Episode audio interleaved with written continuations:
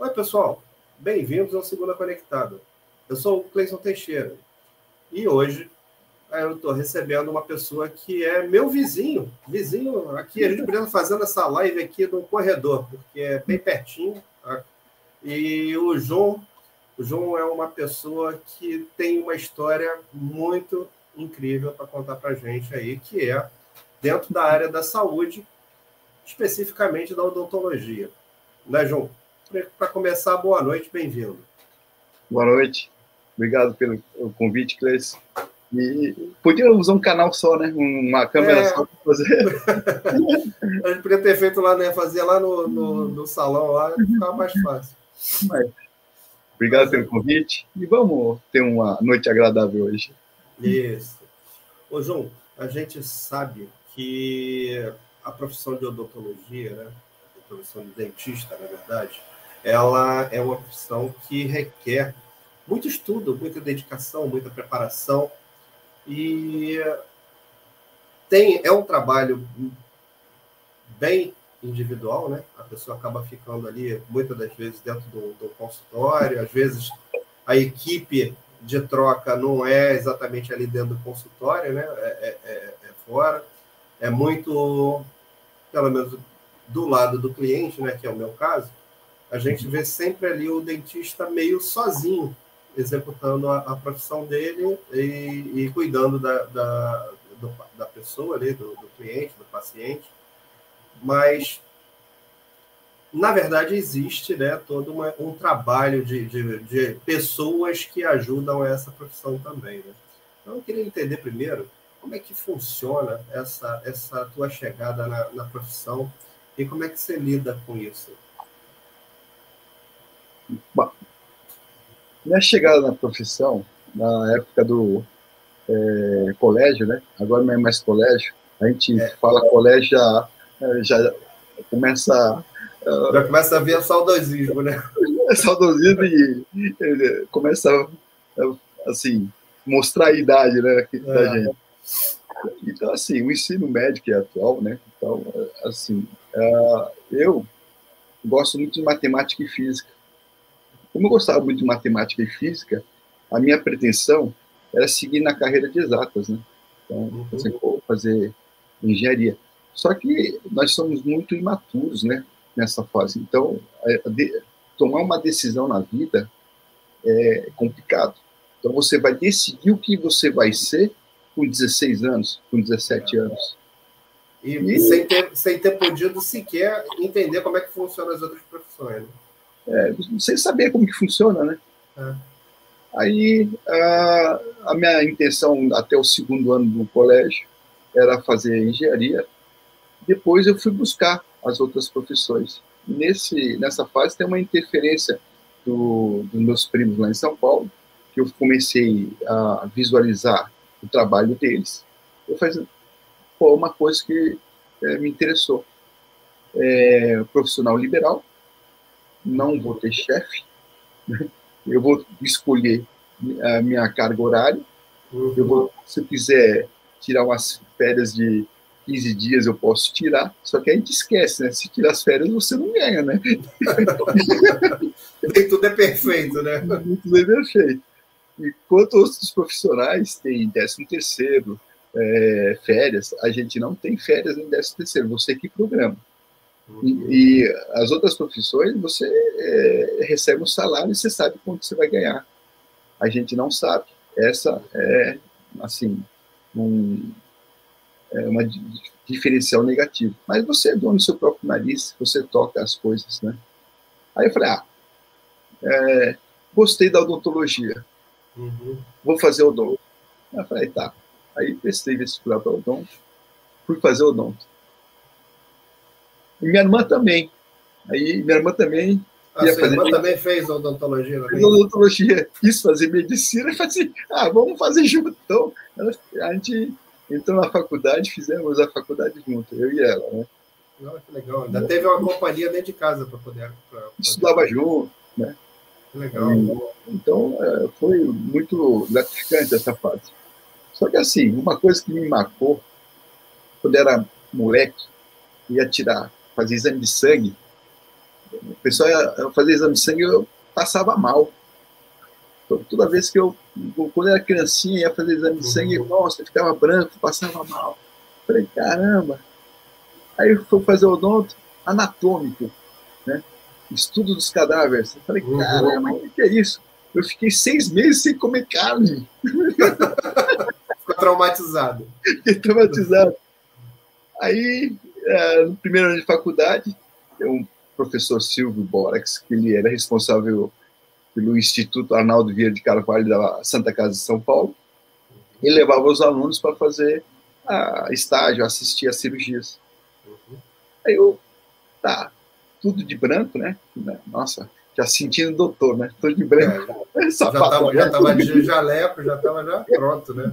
Estou pronto para atender, né? Pronto para atender. Chegando na Santa Casa, aí fomos no centro cirúrgico assistir uma cirurgia bobinha, né? Estava lá assistindo a cirurgia, é uma cirurgia simples. E um amigo meu que fez colégio comigo, foi meu sócio depois, tudo, uhum. fez faculdade comigo, chegou, o Newton, ele me cutuca assim, fala, pô, João, senta lá, pô. Falei, pô, senta pra quê? Pô, senta lá, você tá branco, cara, eu branco. Aí fui lá, primeira cirurgia eu fiquei sentado, né? Falei, passei mal. Falei, caramba, fazendo odonto, e assistir a primeira cirurgia e passar mal, falei, nossa, tem que reverter isso, né? Tem que reverter. Aí uh, fui atrás e consegui uh, alguns estágios em hospitais, né, lá em São Paulo. Uhum. E nas horas vagas, nas brechas da faculdade, eu ia para o hospital, ia fazer cirurgias, né, no hospital. Aí fui, fui acostumando, acostumando. Depois, eh, lá no hospital, nem sem ser formado ainda, eu estava fazendo estágio, né, era uhum uh, o pessoal chegava e falava assim, ó, quando que aquele japonês está aí? Eu falei, é, não, não é japonês, sou coreano, né? Não é uhum. japonês. E nos dias que eu estava uh, lá de plantão, faziam fila para eu atender. Quer dizer, o pessoal, o pessoal gostou do teu trabalho lá, né? queria ser atendido por você. Queria ser atendido. Porque assim, o que, que eu, eu sempre coloco na cabeça? Assim, é, sempre tratar bem os pacientes, independente de, é, da onde que você está tá, atendendo, da classe social, não interessa. Aquele é um ser humano, um pessoal é um ser humano e na faculdade também tem que ter um tratamento digno, né, para essas pessoas. Não importa a condição social, financeira, não importa. Então você tem que sempre dar o melhor e fazer esse atendimento. Aí passei a faculdade toda e terminei a faculdade assim, ó, está me faltando alguma coisa. Alguns colegas saíram da faculdade, já foram para atendimento clínico. E eu falei, não, eu não quero só isso, quero algo mais. Aí, terminando a faculdade, eu fiquei como uh, estagiário, é, preceptor né, na faculdade. Uhum. Eu não tinha título, porque tinha terminado a faculdade. E na época, para uh, você terminando a faculdade, você tinha que ter um ano de inscrição no conselho para fazer um curso de especialização. Eu aguardei esse período e comecei a fazer uh, a pós-graduação. E eu era o quê? Auxiliar de ensino. Não era? O que é auxiliar de ensino? Office boy. É o ajudante. o ajudante. Aí eu comecei a fazer os cursos de especialização e é, porque é um, é, é um vício. Quanto mais você busca e estuda, mais você percebe que você sabe menos. então, é exatamente, é exatamente isso. Na verdade, a gente só começa a ter dúvida no momento que começa a entender, né? É, porque se você não entende, você não tem dúvida. tem dúvida do que você não sabe. É, pois é. O importante é estudar para poder ter dúvida, não é isso? Poder ter dúvida. Então, assim, comecei a fazer a parte estética, né? A parte, assim, a reconstruções, a parte estética de tratamento, é, restaurações, mas é, reabilitações. Aí foi a estética. Assim, pô, legal. Ah, como que é restauração? Muitos não conhecem, mas a restauração é complicado. Aí começou a me interessar a fase da engenharia. Uhum. Porque na época que eu estava no colégio, fiz até curso preparatório para o ITA, né? Não tinha aquela geometria espacial. Tinha, tinha, aquela via, veia de engenheiro ali enrustida ainda, né? Enrustida, assim, aí despertou. Eu falei, pô, é, as restaurações que o pessoal comumente chama de obturações, uhum. não é só você abrir o buraco e fechar. Uhum. Então, o que, que você tem que fazer? Todas as paredes isso tem que estar paralelo entre si. E se você for fazer uma coroa, um bloco, né? Uhum. Então, na hora que você for encaixar no dente, então as paredes têm que ser convergentes, paralelas e levemente convergentes. Uhum. 7 graus, pelo menos, para você poder encaixar. Se ela for divergente, o dente for divergente, não vai encaixar. Aí você começa a avaliar toda a parte da engenharia lá. Aí eu falei assim, pô, restaurações já sei fazer. O que eu vou fazer agora? Ah, alguma coisa mais complexa. Aí fui fazer a parte de ortodontia. Uhum. ortodontia é espetacular. Ortodontia é espetacular. Porque na ortodontia você começa a é, envolver a parte da física, uhum. né? geometria espacial e uh, o que, que você tem que visualizar o além. Né? Na verdade, você vai, vai, vai pensar na fundação, né? Levando lá para a engenharia. É. E você tem que ter o posicionamento espacial dos dentes, porque aquele posicionamento aí começa a fazer um, a, quando faz a, a, ortodontia, você tira a radiografia de lado, uhum. né, de uhum. Então, é a cefalométrica. Em cima desse é feito um traçado. E nesse traçado existem planos e ângulos. Uhum. Então, o que você vai ver nisso? O relacionamento de osso com osso, osso com dente e dente com dente. Aí você já faz seu planejamento. O que, que você quer fazer? Você vai movimentar o osso ou movimentar o dente? E qual a força que você tem que aplicar para aquela movimentação? Aí falei, opa, chegou física e engenharia. É, engenharia, chegou lá da, da engenharia legal aí né? para fazer, né? E aí você calcula a força resultante. Então não é só colocar aparelho e resolver o problema. Uhum. Então você já começa a visualizar essa parte. Então tem muita coisa que é, engloba nessa região. Aí, como eu gostava de cirurgia depois, falei assim, ah, quero mais alguma coisa, né? vamos fazer implante, né? implante. É, Mas o, o, implante, o implante ele também foi uma coisa que, que ele é um pouco mais recente também, assim, né? Pelo menos assim.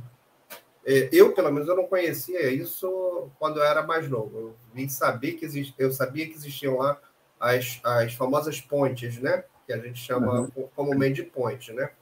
É... Mas não de implante, efetivamente. E, e, isso deve ter o quê? Uns 20 anos?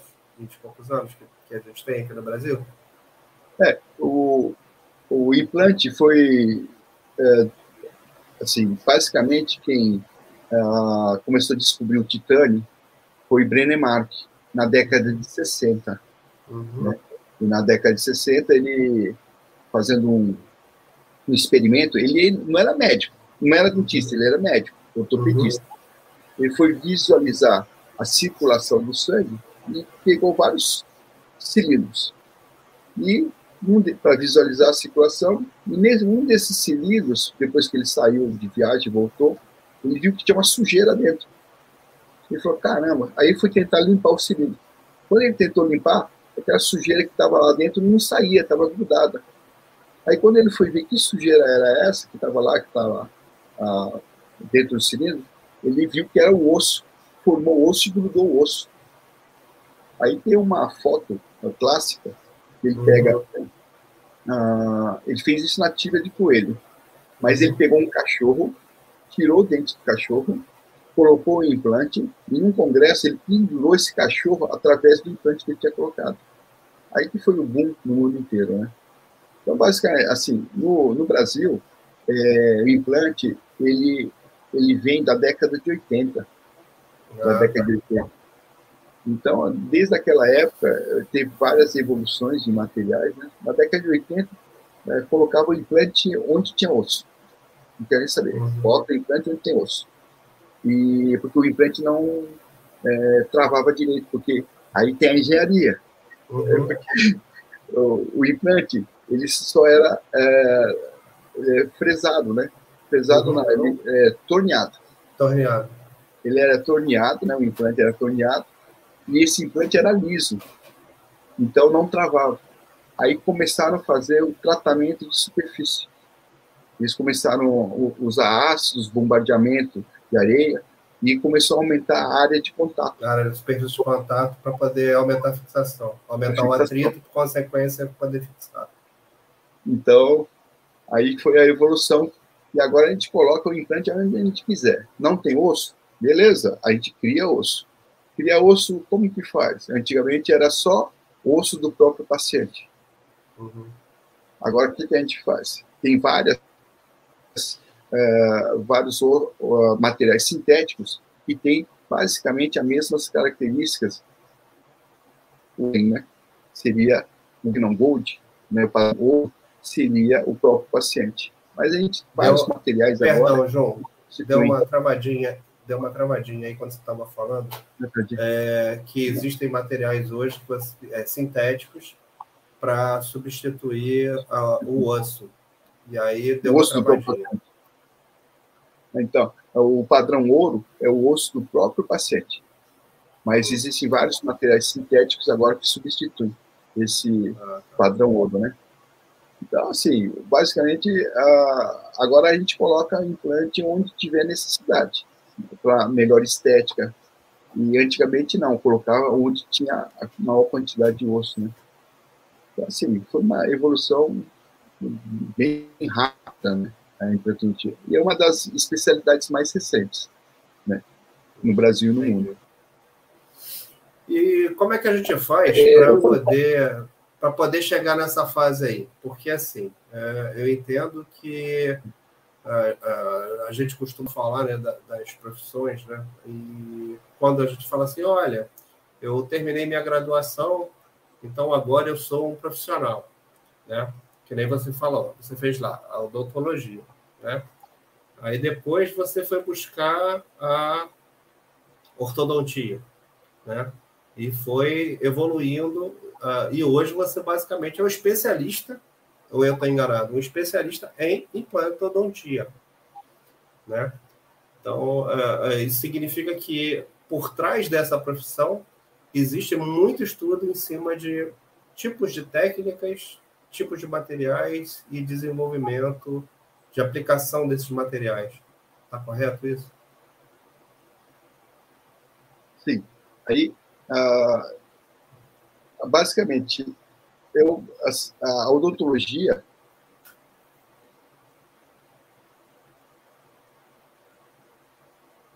Então, eu, como eu trabalho uh, nessa área de odontologia, eu basicamente conheço uh, todas as especialidades.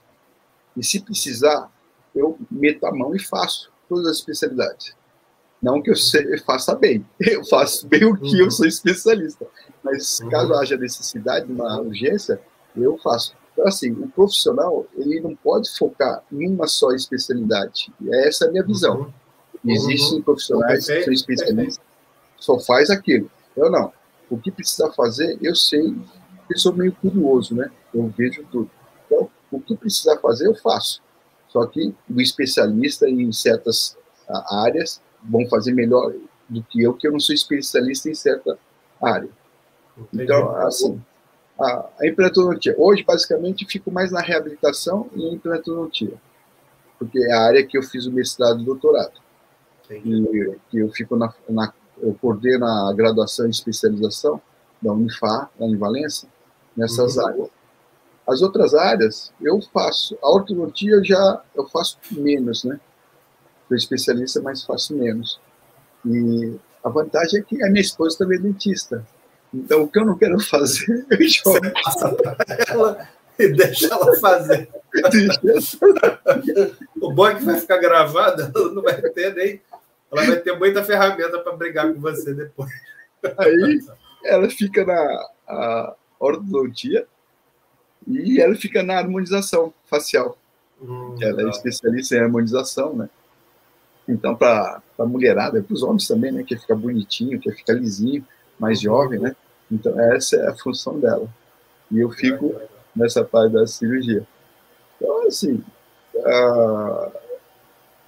para você ser um profissional, você tem que ter uma bagagem grande e tem que ter conhecimento para poder executar.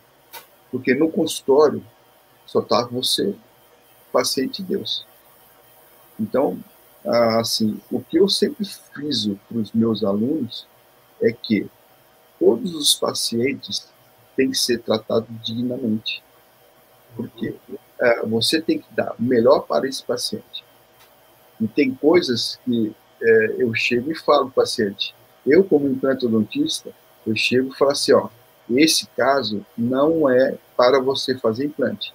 Existem outras especialidades podem resolver seu problema. Porque a implantodontia não é meio de tratamento. A implantodontia é o fim do tratamento. Enquanto todas as outras especialidades não, não conseguem resolver, aí a implantodontia entra e resolve o problema. Então, isso que eu, falo para todo mundo. Então, tem que ser é, respeitar e você tem que ser é, uma pessoa é, com caráter né, e realizar as coisas, os procedimentos mais corretos para cada paciente. Deixa eu fazer aquela pergunta do curioso. É. É, já aconteceu com você de você ter um monte de situações provavelmente parecidas com essa que eu vou descrever, mas é, de você encarar um problema, de você falar assim, bom, e agora o que, que eu faço aqui? Parar, pensar, respirar fundo e ter que resolver a situação ali, porque ela, de repente, ela. Não que ela saiu totalmente do controle, mas que ela gerou ali um estresse que, que dava vontade de levantar e ir embora. aí, aí tem que ser, tem que ser a preparação do, do profissional. Eu, assim, é, em São Paulo, eu lecionava em duas faculdades. Uhum. E a faculdade tinha 100 alunos é, no período diurno e 100 alunos no período noturno. E a outra faculdade só tinha período diurno, integral. Então, 100 alunos, eles eram obrigados a atender, em média, três pacientes, três a quatro pacientes. Nossa Senhora. É. Então, eu calculo. É, três pacientes por 100 alunos dá 300 pacientes. Pois é, muita gente. Aí, Aí eu, 300, mais 600 do outro. Então, basicamente, 900 pacientes que eu via por semana. Né, 900 procedimentos que eu uhum. acompanhava. Uhum. Aí, então, o que, que é isso? Uma carga, de, assim, uma carga que eu tinha... Repertório muito grande, né? É, é muito grande. Uhum. Aí, o que, que eu faço? Todo, todo paciente que vai tem um planejamento. E eu sempre eh, penso nas piores desgraças que pode acontecer. então. É bom você falar isso como dentista, porque assim, o paciente também pensa nas piores desgraças que podem acontecer quando ele está com a boca aberta, entendeu? Então, assim, é, não que vai acontecer, mas eu já vou sempre, eu sou assim, eu foco no que vou fazer, e vejo as intercorrências que podem acontecer durante aquele seu procedimento. Uhum. Aí o que, que eu faço? Eu já tenho todos os materiais preparados para que ocorra aquela intercorrência. Uhum. Então, ocorreu, eu paro, respiro fundo, e falo assim, é, aquilo que eu imaginava e que não queria que acontecesse, porque uh, uh, a gente trabalha no borderline. Então, uhum. tem 50, uh, eh, nos casos extremos de borderline, tem 50% de chance de acontecer e 50% não. Aí eu falei assim, é, aconteceu o que eu não queria. Aí eu respiro fundo, falei, vamos embora. Aí já pego o meu kit que está separado para aquele procedimento e já vou na intervenção. Então, assim, basicamente, como eu estou, assim, é, dificilmente, dificilmente é, eu não concluo uma cirurgia. A menos que uh, durante o procedimento ou uh, alguma fragilidade na região do paciente, aí eu faço a reconstrução e aguardo um período de quatro a seis meses para retomar, é, retomar o processo. Então, assim, é, tem que ter conhecimento e sempre cabeça fria. Né? E é, cirurgia não admite erro. Não. Com certeza. Agora, é, é, curioso a gente, a gente saber assim, né? É, você é um cara que dá treinamento, você é um professor, você é um cara que repassa o conhecimento dentro, da, dentro das, das instituições de ensino, né? É, mas e para aquele aluno que está começando ali a, a, a, primeira cirurgia, vai? O cara nunca fez uma cirurgia, ele ficou só. Até então ele era o, o, o telespectador, né? Estava ali olhando só e de repente você fala assim: não, meu filho, agora é. Vai lá, agora é você. E como é que é lidar com esses casos aí da primeira vez do, dessa turma que está tá, tá se formando e está aprendendo a profissão? Porque assim, não tem jeito, você tem que deixar o aluno botar a mão, né? Para fazer, imagino eu, né? É. Então, a minha turma nova de pós-graduação começou agora, em, começou em abril. Uhum. E uh, eu estava dando aula na pós semana passada. Estava quinta, sexta e sábado na faculdade, dando aula de pós-graduação. Como que a gente faz? Todo o treinamento das cirurgias é realizado no laboratório. Então, existe um manequim e eles fazem todo o treinamento dentro do manequim. Então, as, a, as, desde cirurgias mais simples até cirurgias mais complexas. Aí, mês passado, mês passado foi cirurgia de seio, é, seios da face, né? Uhum. Então, seios da face, tem uma pouca altura e vai, é, a gente faz o enxerto para conseguir uma altura maior. Então tem um, tem um, um negócio curioso, uma história curiosa, que eu uh, já faz um tempo fui jantar com a minha esposa, a esposa, falei, nossa, a, eu fiz a cirurgia dos dois seios, é, seio maxilar, né? Uhum. Os dois seios ficaram espetaculares. Foi feito enxerto, eu estava comentando, minha esposa também é dentista, né? Uhum. Aí a vizinha da mesa começou. Já se empolgou. Que, que, cirurgia é essa? Nem sei que foi espetacular, né? Então, aqui é mama, aqui é mama. É. Né? Mas a gente fala assim. É. É. Então, ela ficou curiosa para saber que cirurgia né? Ela estava querendo saber qual era a nova técnica do mercado para ela tentar se submeter. É porque a gente fala elevação do seio, né? É. E, então, assim, a cirurgia de seio, que os alunos fazem o quê? Eles são os alunos da pós. Eles pegam o ovo, pegam o ovo, aí você faz todo aquele processo de é, tirar a casca do ovo, fazer a perfuração sem romper a, a membrana. Ovo, membrana do ovo. E você faz todo aquele desenhos que você faria na, na boca do paciente no ovo, e você faz esse treinamento para tentar a, treinar destreza. E você faz esse procedimento, depois existe um manequim de acrílico que você faz esses procedimentos, todos os procedimentos é feito antes da antes de eles realizarem esses procedimentos na clínica. Entendi. Aí teve um uh, sempre tem um aluno maluco, né? É, teve não, das... é, sempre, sempre, existe um maluco em qualquer lugar, né? Não é, é nem em qualquer profissão. Mas o cara, assim, ele só chegava, ele mandou cozinhar o ovo. Não, tem problema. Não tem problema. Eu falei, não, vai fazer no ovo cru, não sei se cozido, né? Ah. Então, assim, a gente brinca bastante e é, me leva, assim, sério, mas a gente sempre uhum. para quebrar o, a, aquela, aquela tensão, né? Aí todos os alunos fazem esse procedimento. Quando eles chegam no dia da clínica, nas cirurgias, eles fazem os procedimentos mais simples. Né? Realizam os procedimentos mais simples e tem sempre um professor do lado. Tá?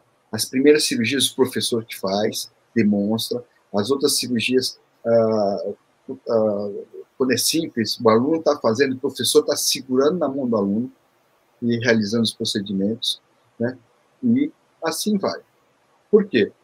O curso de especialização, pós-graduação, que eu coordeno, é assim, eu sempre friso isso.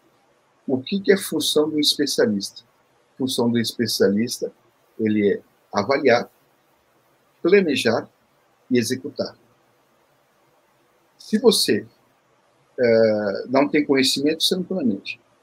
E se você não tiver capacidade de verificar as condições da, dos exames, você não consegue executar depois. Então, o, que é, o profissional tem que ter essa capacidade. O profissional que só avalia, planeja e não executa, não dá. Então, tem que ter o quê? A carga, a carga horária de laboratório e de clínica, né? de, de, uh, de cirurgia. Então, os alunos lá, assim, e, é, basicamente é um dos cursos que mais opera no Rio de Janeiro, acho que talvez no Brasil também, lá em Valença, na Unifar. Então, os alunos metem a mão e com a supervisão do, uh, dos professores. Nunca é a, a, assim, não deixa os alunos livres, soltos, né? E a uhum. partir do momento que ele começa a ter conhecimento, a gente vai liberando as cirurgias mais complexas.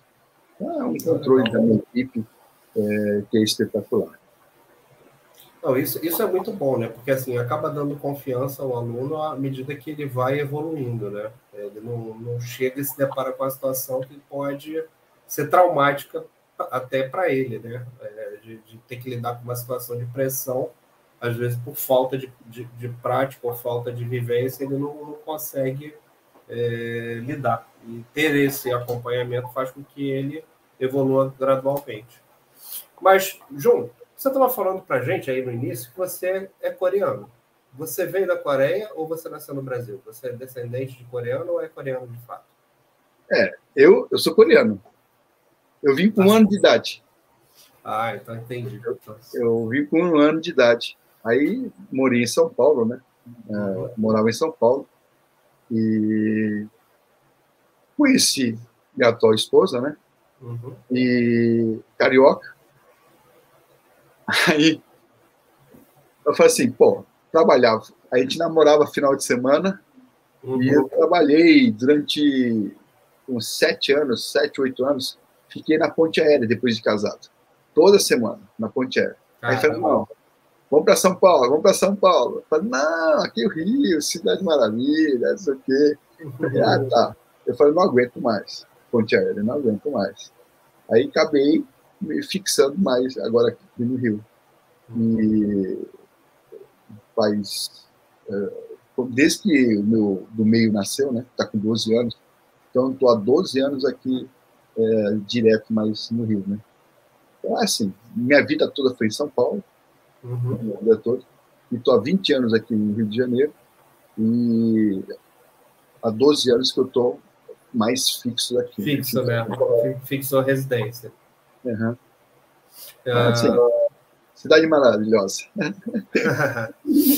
e deixa eu te perguntar, e, e a Coreia, você é, veio de onde? Da Coreia do Norte ou Coreia do Sul? Por pura curiosidade. Eu, vim da, eu nasci em Seul, na Coreia do ah, Sul. Ah, então tá, Coreia é. do Sul.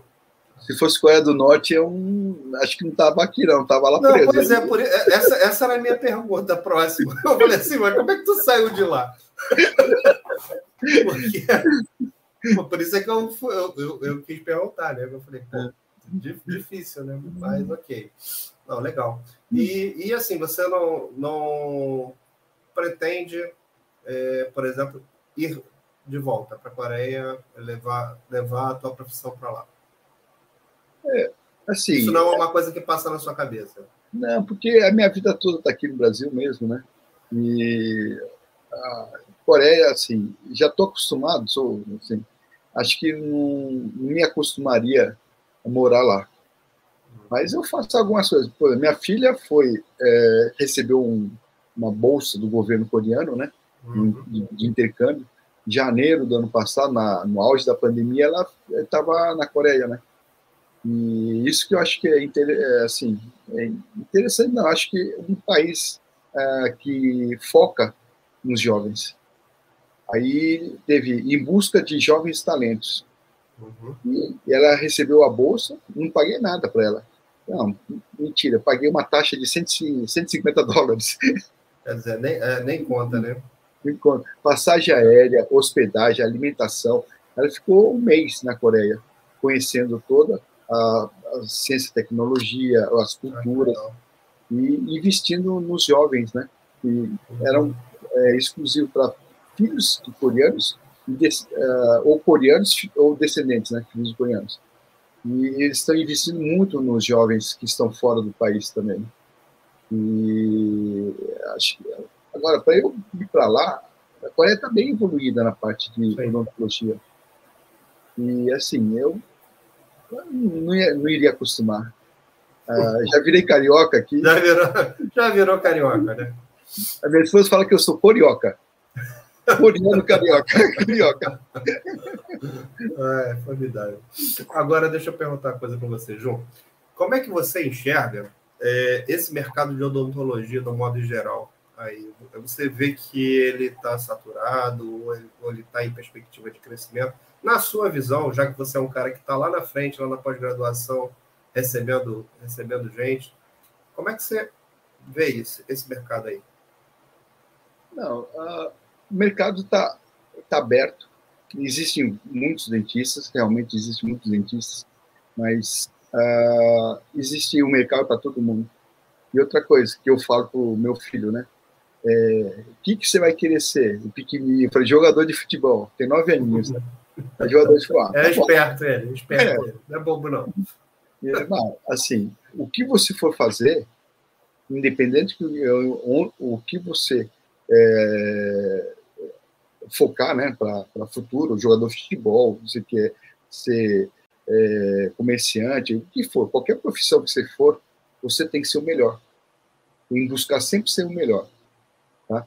Então, tudo que você fizer, não interessa qual a profissão, qual o seu emprego que seja, você tem que ser o melhor, em busca de sempre fazer a excelência. Para que é, jogador de futebol, quantos jogadores de futebol tem no mundo? Eu falo, não, só aqui no Rio, quantos jogadores de futebol tem? Aí eles começam a falar, ah, pô, tem um monte de gente jogando, mas quem que você reconhece de jogador de futebol? Quais são os jogadores que você você vai citar no mundo tem cinco jogadores, dez jogadores, uhum. uma população enorme. Então assim, o diferencial em qualquer ramo, qualquer profissão é você ser sempre o de ponta, ser sempre o melhor. Então, aí que você vai ter reconhecimento. Não que você vai é, competir, mas tentar sempre aperfeiçoar para fazer o melhor possível na sua área. Aí você vai ter o reconhecimento. E o que vem a ser reconhecimento para você, João? O, é, assim, é, é, que semana passada eu estava dando aula na uhum. pós e ah, no sábado Trabalhei sábado, viu? Trabalhei das 8 até as 18 horas, sábado. É... Que beleza. Não viu, não, não viu a final da Libertadores. Não, ah, assim, eu, eu peguei, eu, eu brinquei, zoei os alunos que são flamenguistas, né? e sabiam que eu era palmeirense, e, mas eu não consegui ver, porque eu estava na estrada, voltando, uhum. né? Então, o que, que aconteceu? Não sei o que, que rolou lá na faculdade esse sábado. Todas as cirurgias eram de complexidade alta. E é uma, a, todos os procedimentos que foram feitos de alta complexidade. E para os alunos que começaram agora em abril, né? Abril, maio, junho, julho, agosto, setembro, outubro, novembro, né? que seriam uns sete meses de curso. Sete meses. O curso é de 24 meses, né? Então, eles estão começando. Então, todo, eh, assim, não foi um ou dois, não. Todas as cirurgias que os alunos pegaram eram de alta complexidade, que eram cirurgias difíceis até para profissionais mais experientes. Então, o que que, uh, com a ajuda de todos os professores, minha equipe toda, né, com a ajuda de todos eles, e os alunos também, que se empenharam muito, eu parabenizo eles, todos os procedimentos ficaram excelentes. Aí, o que, que é gratificante? Aí, no grupo de WhatsApp, fiquei até emocionado. Ah, as palavras dos alunos que eu comentei, as palavras dos alunos, uhum. o reconhecimento dos alunos pelo trabalho que você faz, isso para mim é gratificante. Não, é, gratificante não é você é, ser popular, você ser rico, não sei. Então, assim, o reconhecimento da pessoa, do ser humano que você é. Então, para mim, essa é a parte mais importante. Eu dou a eles, eles também doam a mim, e a gente resolve. Muito bom. Muito bom, parabéns. Tem uma pergunta aqui para a gente colocar no, os nossos amigos aqui no, que estão participando. É, dona da Rochela Teixeira, minha prima, minha prima está aqui vendo, e ela está comentando aqui o seguinte: ó, os preços do, para implante dentário né, já foram muito caros, hoje já é acessível para a classe média. E a pergunta que vem é a seguinte, né? Será que vão chegar a ficar acessíveis para todos? Ah, o, o valor do implante, ele é, assim, basicamente é acessível para todos, né? Então, o que está envolvido uh, na vida profissional, no implantodontista, então, não é o preço do material, seria o valor do conhecimento, da técnica que o profissional tem. Então, assim, uh, o implante já foi muito mais caro. E como existem vários, várias empresas, existe a concorrência, ele basicamente não barateou, ele estabilizou os valores. Com a inflação que a gente tem, de 10 anos mais ou menos, que seja, ele deu uma estabilizada. As alterações de valores são pequenas. Então, existe a concorrência de vários, uh, várias clínicas, né? Então, é, mas o, o que envolve é a parte da técnica de trabalho, o profissional, conhecimento profissional e habilidade profissional. Aí eu faço uma comparação nós vendemos serviço, qualidade de serviço. Aí eu faço uma comparação. Pode falar marca comercial? Coca-Cola? Não tem problema nenhum. Assim, eu, eu costumo dizer que não vale a pena a gente falar mal, porque a gente pode ter que arcar com as responsabilidades de falar mal. Mas se for para falar bem. Okay. Eles, eles deviam dar um, um. Um, bônus, né? Deveriam dar um bônus para Mandar gente. umas caixas de Coca-Cola para ele. É, mandar as duas Coca-Cola para mim já resolve. O que eu falo? Coca-Cola é um produto. Tá? Então, sempre eu, visualizo assim: Coca-Cola é um produto, é um refrigerante, que é mais conhecido, mais bebido no mundo. Tem um botequinho da esquina, que é, é um pé sujo, que vende a Coca-Cola a quatro reais. Aí você vê uma padaria luxuosa, não sei o quê, a Coca-Cola está sete reais. Para mim não interessa se é um pé sujo ou uma padaria. Eu não vou pagar sete, eu vou pagar quatro, porque eu estou comprando o quê? O produto. Agora, o tratamento odontológico não é assim.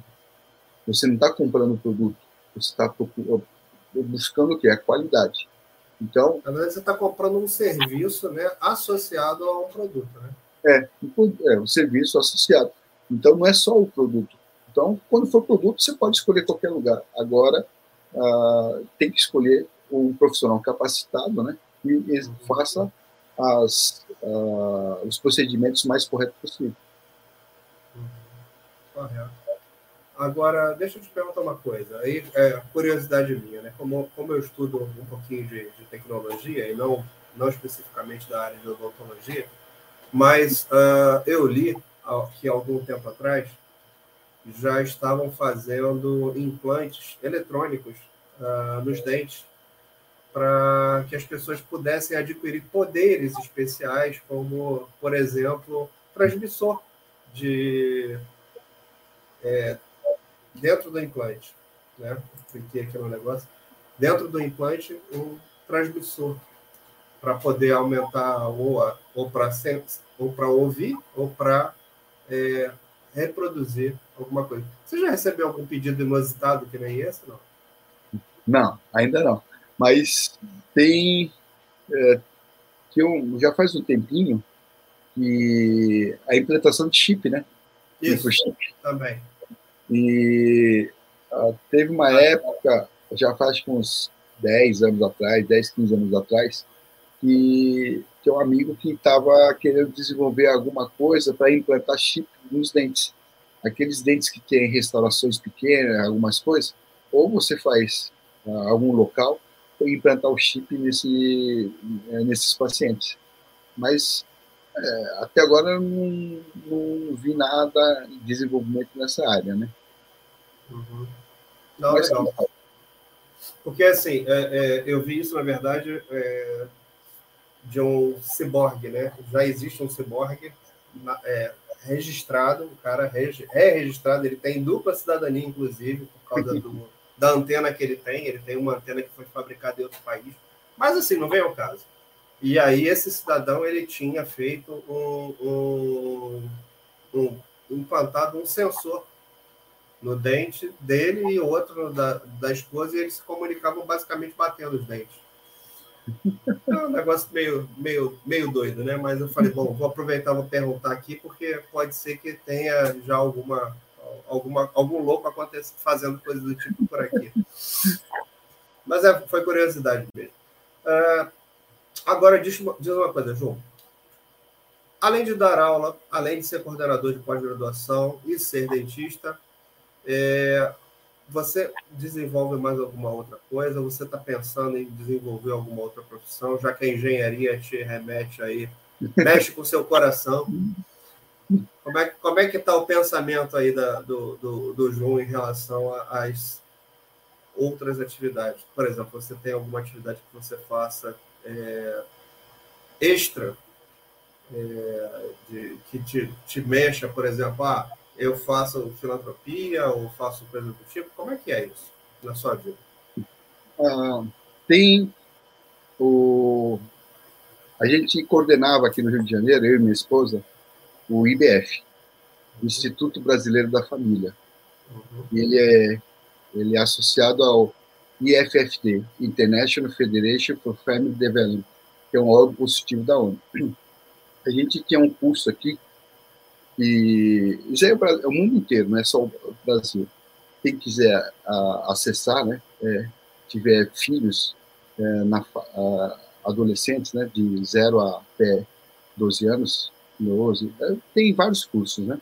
Uhum. É portalibf.org.br. Então, é, são cursos para pais que têm filhos de 0 a 3 anos, são os primeiros passos. Então, é, esse curso é, consegue com que os pais aproveitem essa faixa etária e é, estimulem as crianças, né? E uh, os hábitos básicos, a higiene, a alimentação, sono. Então, é, é, é muito proveitoso para que pais. E agora, é, nossos filhos estão crescendo. Eu estou fazendo curso piloto agora de pré-adolescente, que seria do meu filho de 12 anos, né? Então a gente tem é, estudos de casas, é, a gente está fazendo online. E o que, que é, tem um clubinho. O meu filho estuda no colégio e reuniu os pais do colégio, né? E fomos, uh, aí criamos um clubinho, chama Clubinho Pilates. Então, que são direcionados aos os filhos, né, na faixa etária de até 10, 12 anos, e os pais envolvidos. Então, todos os sábados, todos os sábados, reúnem-se os pais, junto com os filhos, e fazem atividades esportivas. A última foi stand-up lá na Restinga, Manambaia, acho que foi. Oh, que legal! E mandei as crianças com um amigo porque eu estava dando aula e não podia ir, né? Mas o meu é eu estava imaginando isso, né? Falei, pô, sábado tu tá na pós-graduação, alguém vai fazer esse negócio. Aí eu sempre eu coloco o encarregado lá para fazer é, o, o, o, pai, segundo pai, né? Uhum. E nós fizemos, fomos para Ilha Grande, né?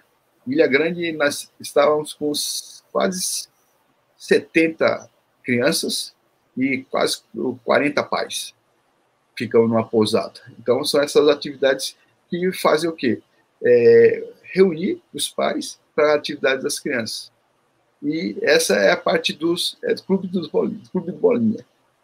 Depois tem a, a minha esposa que ela uhum. fica na parte da, do clube das meninas, né? Uhum. E clube catavento. E, é, e nesse clube o que, que ela faz? Ela organiza com as crianças as atividades das meninas. Tem é, patchwork, Aí faz aqui, eu não sei falar direito, não sei as coisas. Faz pulseirinha, colar. Na parte de artesanato. Artesanato. Tem a Val, que é, é chefe de cozinha, vai lá e, e, dá um curso de Masterchef. Ah, então, legal. Então, então, assim, na verdade, os pais aproveitam para ensinar técnicas de coisas que eles sabem fazer, para que as, as pessoas que estão ali, as crianças que estão ali, vão desenvolvendo habilidades, conhecimentos e tal, para poder é, até se identificar né, com algumas coisas. Né? É a interação dos pais, né? Dos pais da mãe, né? do pai e da mãe, e com os próprios filhos, né? E uhum. depois sempre tem ah, uma palestra né, sobre virtudes, né? Então, falando para as crianças, as palestras de virtudes para as crianças. E essa é uma das atividades. E tem ah, ah, alguns projetos sociais, né? A gente uhum. sempre está envolvido. Essa última semana, na terça-feira, foi um café da manhã lá no CR, do lado do Rio Brasa. Né? Uhum. Aí foi o café da manhã do, uh, assim, das pessoas que ajudam o ADEC, né? Então, uhum. assim, sempre, nas, assim, sempre arranja alguma coisa para fazer. Ah, mas o, meu foco principal é pescaria, né? Você também é pescador? Também vai pescar de vez em quando? Ah, eu pego a molecada aqui, os meus dois filhos, né? E a gente sempre vai arranjar, arranja um lugar para a gente pescar. Então, e... você pesca embarcado ou pesca na terra? Ah, com as crianças eu, é pesca e pague, né? E de vez em tá. quando eu faço alguma embarcada. Ah, né? legal. A gente recebeu um pescador aqui também. Tem um Sérgio Calixto foi entrevistado aqui por mim. Ele também, o hobby dele é pescaria. Ele volta e meia está embarcado aí pelo, pelos, pela litoral aí do, do, do, do país. Já foi para vários lugares já pescando. Muito legal isso. É sempre bom assim a gente falar, né, desse outro lado, né, João? Porque às vezes a pessoa uh, conhece a gente, né? Sabe que a gente tem uma profissão, ou sabe que a gente é um professor, sabe que a gente é o vizinho, mas não sabe que as pessoas não, não conhecem a maior parte da gente, né? Que é poder é, efetivamente entender, né? Pô, peraí, por que, que esse cara sábado está sempre na rua? Por que, que né? Por que, que esse cara de noite está trabalhando? Porque a gente às vezes acaba que tem outras profissões, exerce outras atividades que não só aquela principal da qual a gente se preparou para fazer, né? E, e, e, é legal saber que isso acontece, porque, assim, praticamente todo mundo que eu trouxe aqui no canal tinha uma outra é, é, função, né? Uma, ou uma função social, ou uma outra profissão, ou, ou que, nem, que nem a gente que também dá aula e faz outras coisas. Então, é, é até para mostrar para quem está vindo por aí que, olha, meu amigo, tá bom, você vai desenvolver a profissão, mas você precisa retribuir a sociedade de algum jeito. Né? Tem que fazer alguma coisa para poder ajudar a turma também a, a, caminhar junto, né? Que não, não é somente para você os benefícios, não é isso? E assim, por exemplo, na época da pandemia, eu uh, as, as, as missas eram online e a paróquia aqui é, de Pichicha, Nossa Senhora de Fátima, Uhum. Eu, Padre Jean, ele pediu para a gente triar as pessoas que eu assisti. Uh, eu fiquei, desde que começou até o final do ano, em todas as missas, a pistolinha de temperatura, aferindo a temperatura. Fazendo a, fe a aferição de temperatura da galera. Da galera. A gente, assim, sempre tem alguma coisa na paróquia que precisa, né? Então a gente sempre está ajudando. Agora faz tempo que não tem. É, na Semana da Saúde, né? E eu consigo alguns patrocínios de escova de dente, pasta de dente, é, e fazia em duas paróquias. É, na, lá em Ramos, né? Nossa Senhora das Mercês, que é o uhum. padre, o pároco é amigo nosso, e fazia aqui em Nossa Senhora de Fátima, né? Agora a pandemia parou. Vamos ver se ano que vem a gente volta nessa Semana da Saúde, né? É assim. Agora, agora eu queria te perguntar o seguinte: qual é a importância de fazer esse tipo de coisa? Conta pra gente. Como é que é importante isso para você fazer uma atividade como essa que você acabou de fala, falar das paróquias, ou, por exemplo, do, do clubinho lá? Como é que isso é importante e precisa ser feito para você? É porque existem várias pessoas necessitadas, né? Então, eu fico pensando assim, tem pessoas que a gente conversa e fala assim, ó, oh, é, por que você faz isso? Ah, porque eu fico feliz de fazer. Eu não penso dessa forma. Eu, assim, eu faço para as pessoas ficarem felizes. E as pessoas ficando felizes, eu ficar contente. Eu não faço porque eu fico feliz. Eu fico, não, eu quero fazer as pessoas terem dignidade, eles terem, é, assim, o mínimo básico, né? Que, é, graças a Deus, a gente tem.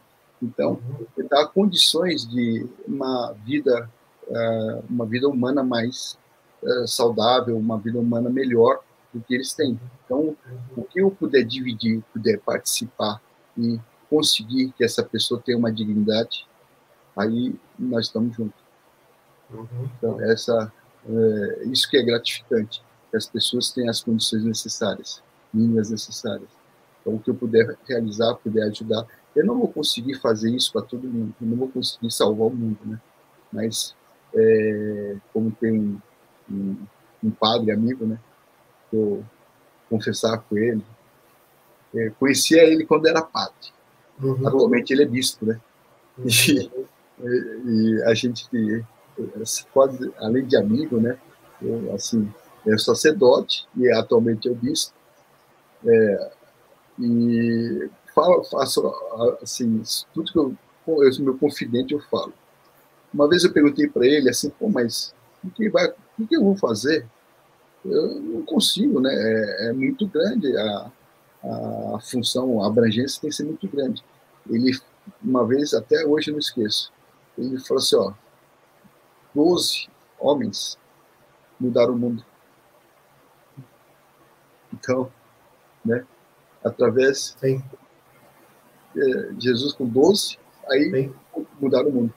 Então, de, como tem o popular, de grão em grão, da minha papo, né? então, eu é. faço uma parte, todo mundo fizer um pouco, vai trazer uma vida melhor para todo mundo. Eu, eu acredito plenamente nisso. Eu acho que é, quando a gente faz, é, mesmo que seja só para uma pessoa, que a gente não consiga fazer mais. Né? Às vezes a gente é, é, não consegue nem dar apoio financeiro, nem às vezes só de poder parar e conversar com a pessoa é, já está ajudando, né? E, e, assim parece bobagem isso, né? Mas uh, uh, eu acho o seguinte, né? E aí é um achismo meu, não tenho propriedade para falar sobre isso, mas se você pode fazer algo por alguém, faça. Mas faça só o que você pode. Para que você não faça demais e não consiga depois se recuperar. Porque a gente também tem limite, né, né João?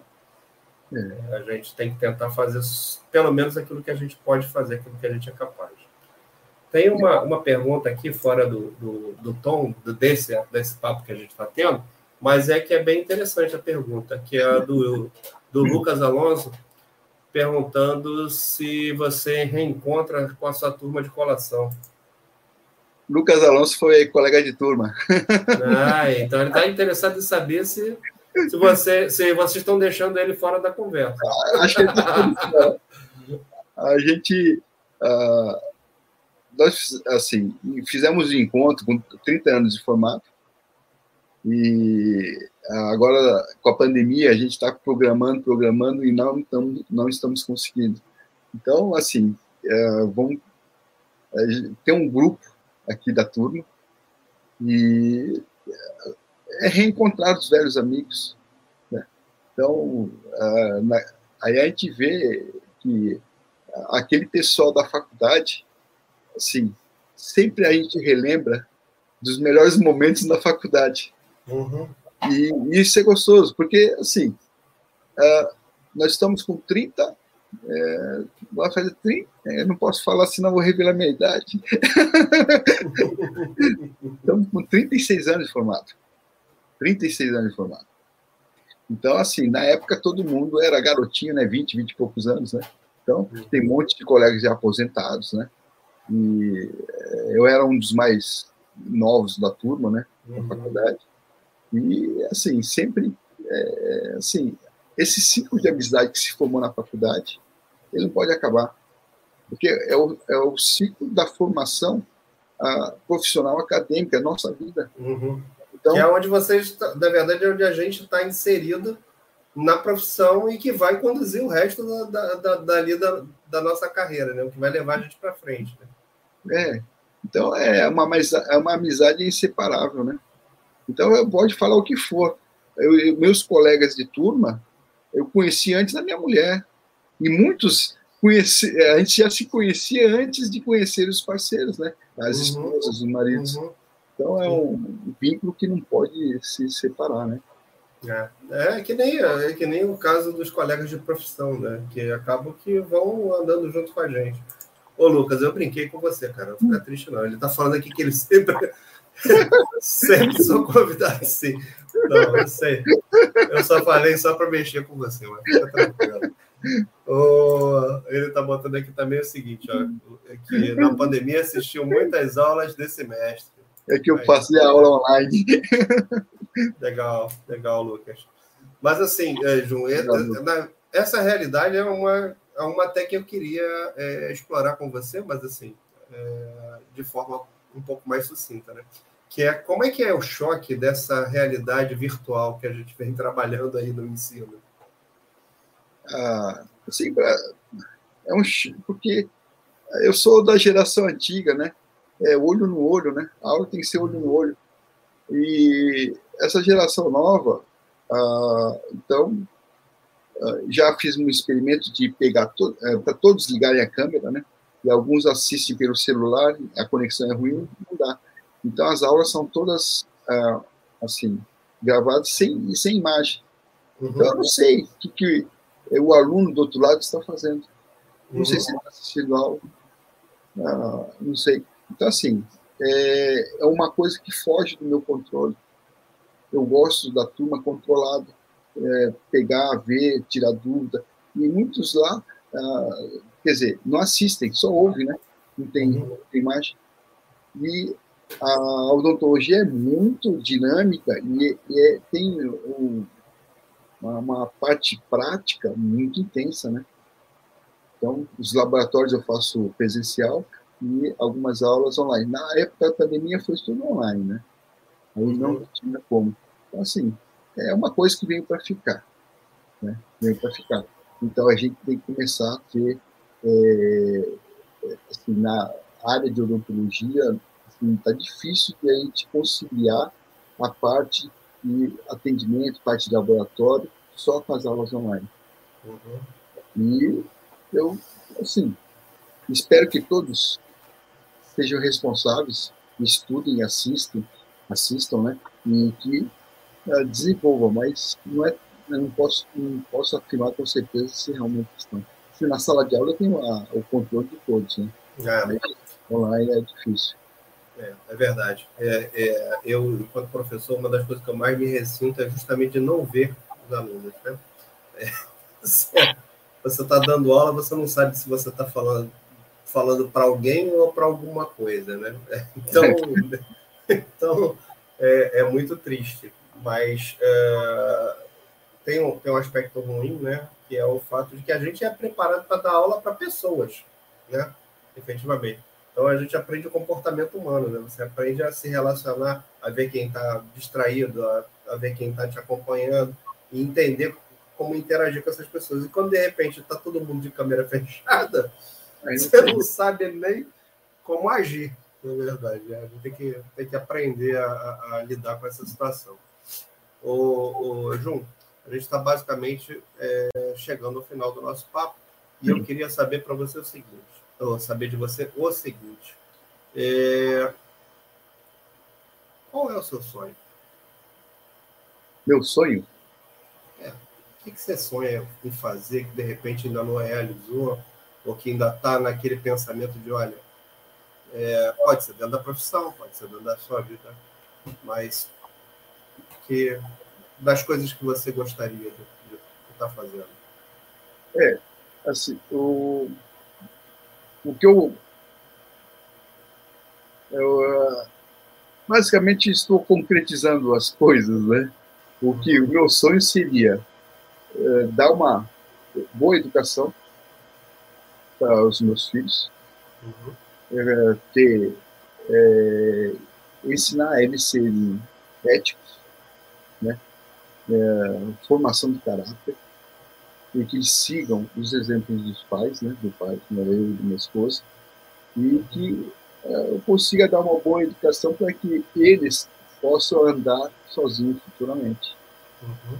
Então, e profissionalmente, base, assim, eu, tudo que eu almejei, eu corri atrás, e existem algumas coisas ainda que eu quero realizar. Mas, basicamente, é, eu corria assim, tudo que eu almejava, né, quando era acadêmico, eu estou buscando. E se eu tenho um sonho profissional, eu não deixo para trás. Eu vou correr atrás, Vai atrás. independente da idade. Eu vou, se você tem um sonho profissional, aquilo não vai ser sonho, vai ser realidade. Então, coisa de oriental. Muito bom, mas é muito bom, assim, é muito bom, porque é esse tipo de coisa que faz com que a gente esteja vivo, de fato, né? Fala, tem um objetivo ainda de coisas para fazer e eu não vou parar enquanto eu não conseguir. Eu vou, vou tentar e vou, vou até eu conseguir, né? Por isso que eu falo, primeiro Deus, segundo a família. Depois o resto a gente encara, vamos tocar. É, o resto, o resto a gente toca. Muito bom. Você quer deixar recado para alguém? Você gostaria de deixar um recado para quem está começando a profissão de odontologia? Que recado você deixaria aí para o nosso público? Uh, quem pensa fazer odonto, ou quem já é profissional recém-formado ou está na vida acadêmica, e a odontologia é maravilhosa. E tudo que você faz, que você goste, que você se realize, que você tenha prazer de realizar, não se preocupa não com a vida financeira, a parte financeira, porque isso aí é consequência, vem atrás tudo que você faz direito, você faz pela excelência. Né? Até tem um santo que é, eu sou devoto, né? Fala assim, ó, é santificação através do trabalho. Então, tudo que você fizer, assim, buscando a excelência, você vai se realizar, independente. A odontologia é maravilhosa.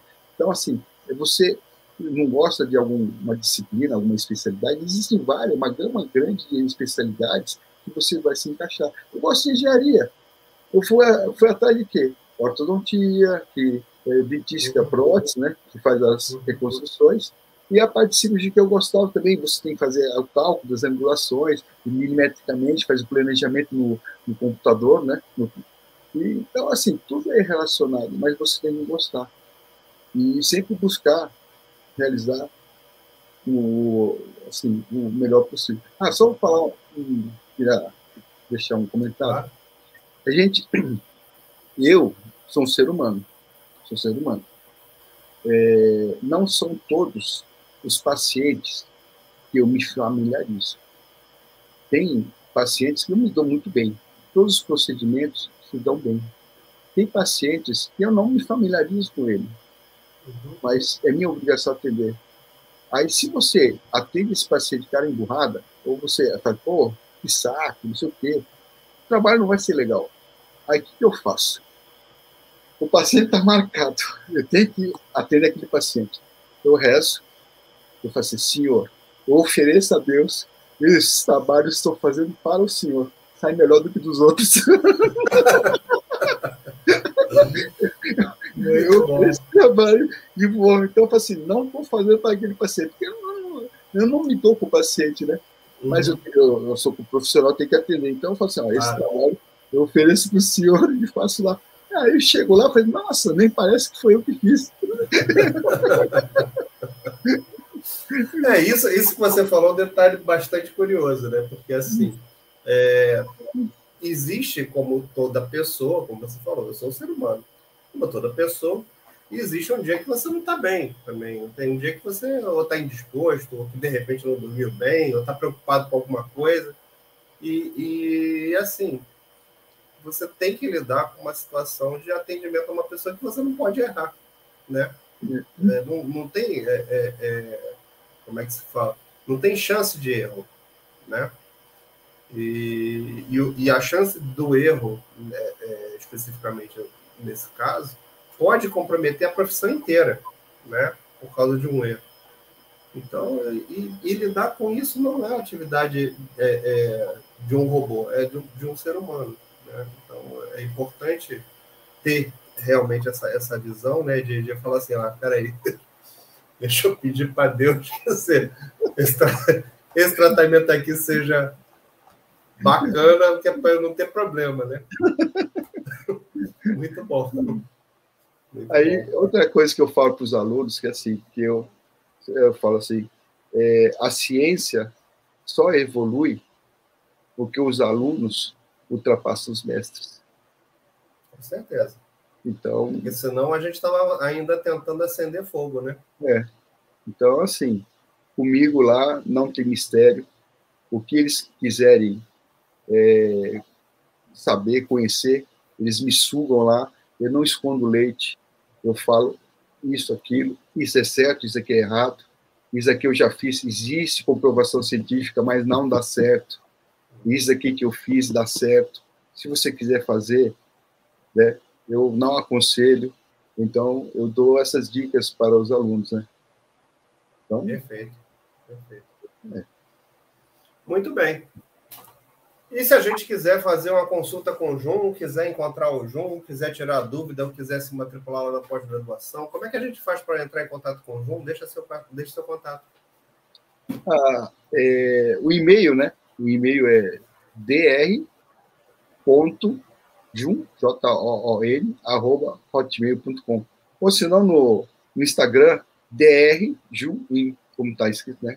drjuin, está no Instagram, aí der um direct, aí eu já direciono. Isso aí. E se tiver dificuldade para falar com o João, manda recado aqui Segunda Conectada que a gente bota em contato com o João. Isso aí não, não tem problema. É fácil de achar. Muito bem, minha gente. Então, eu gostaria de agradecer ao Jun por ter estado aqui conosco e agradecer a todos vocês que estiveram comigo, não só hoje nesse programa, mas nessa temporada inteira. A gente está terminando a segunda temporada do Segunda Conectado. É, estamos no penúltimo episódio dessa temporada. Semana que vem a gente tem uma nova, um, um, um novo formato. Já na semana que vem, no último episódio. Que é se ficar ruim, o pessoal reclama, mas eu estou de férias mesmo, não tem problema. se ficar bom, fica na ansiedade para terceira temporada que virá em breve. A gente já está fazendo o, o, o, cadastro de quem vai participar no, na terceira temporada. Quem quiser participar, vem comigo. Manda mensagem para cá para Segunda Conectada. Diz que quer contar essa história que a gente conta aqui no, no programa. Gente, muitíssimo obrigado. A entrevista está liberada já no YouTube, assim que a gente encerrar aqui. E verá em podcast também. Então, fiquem com Deus, cuidem-se. Um grande abraço. Obrigado, Cleison. Obrigado a todos. Boa noite a todos. Muito obrigado. Obrigado a todos, gente. Tchau, tchau.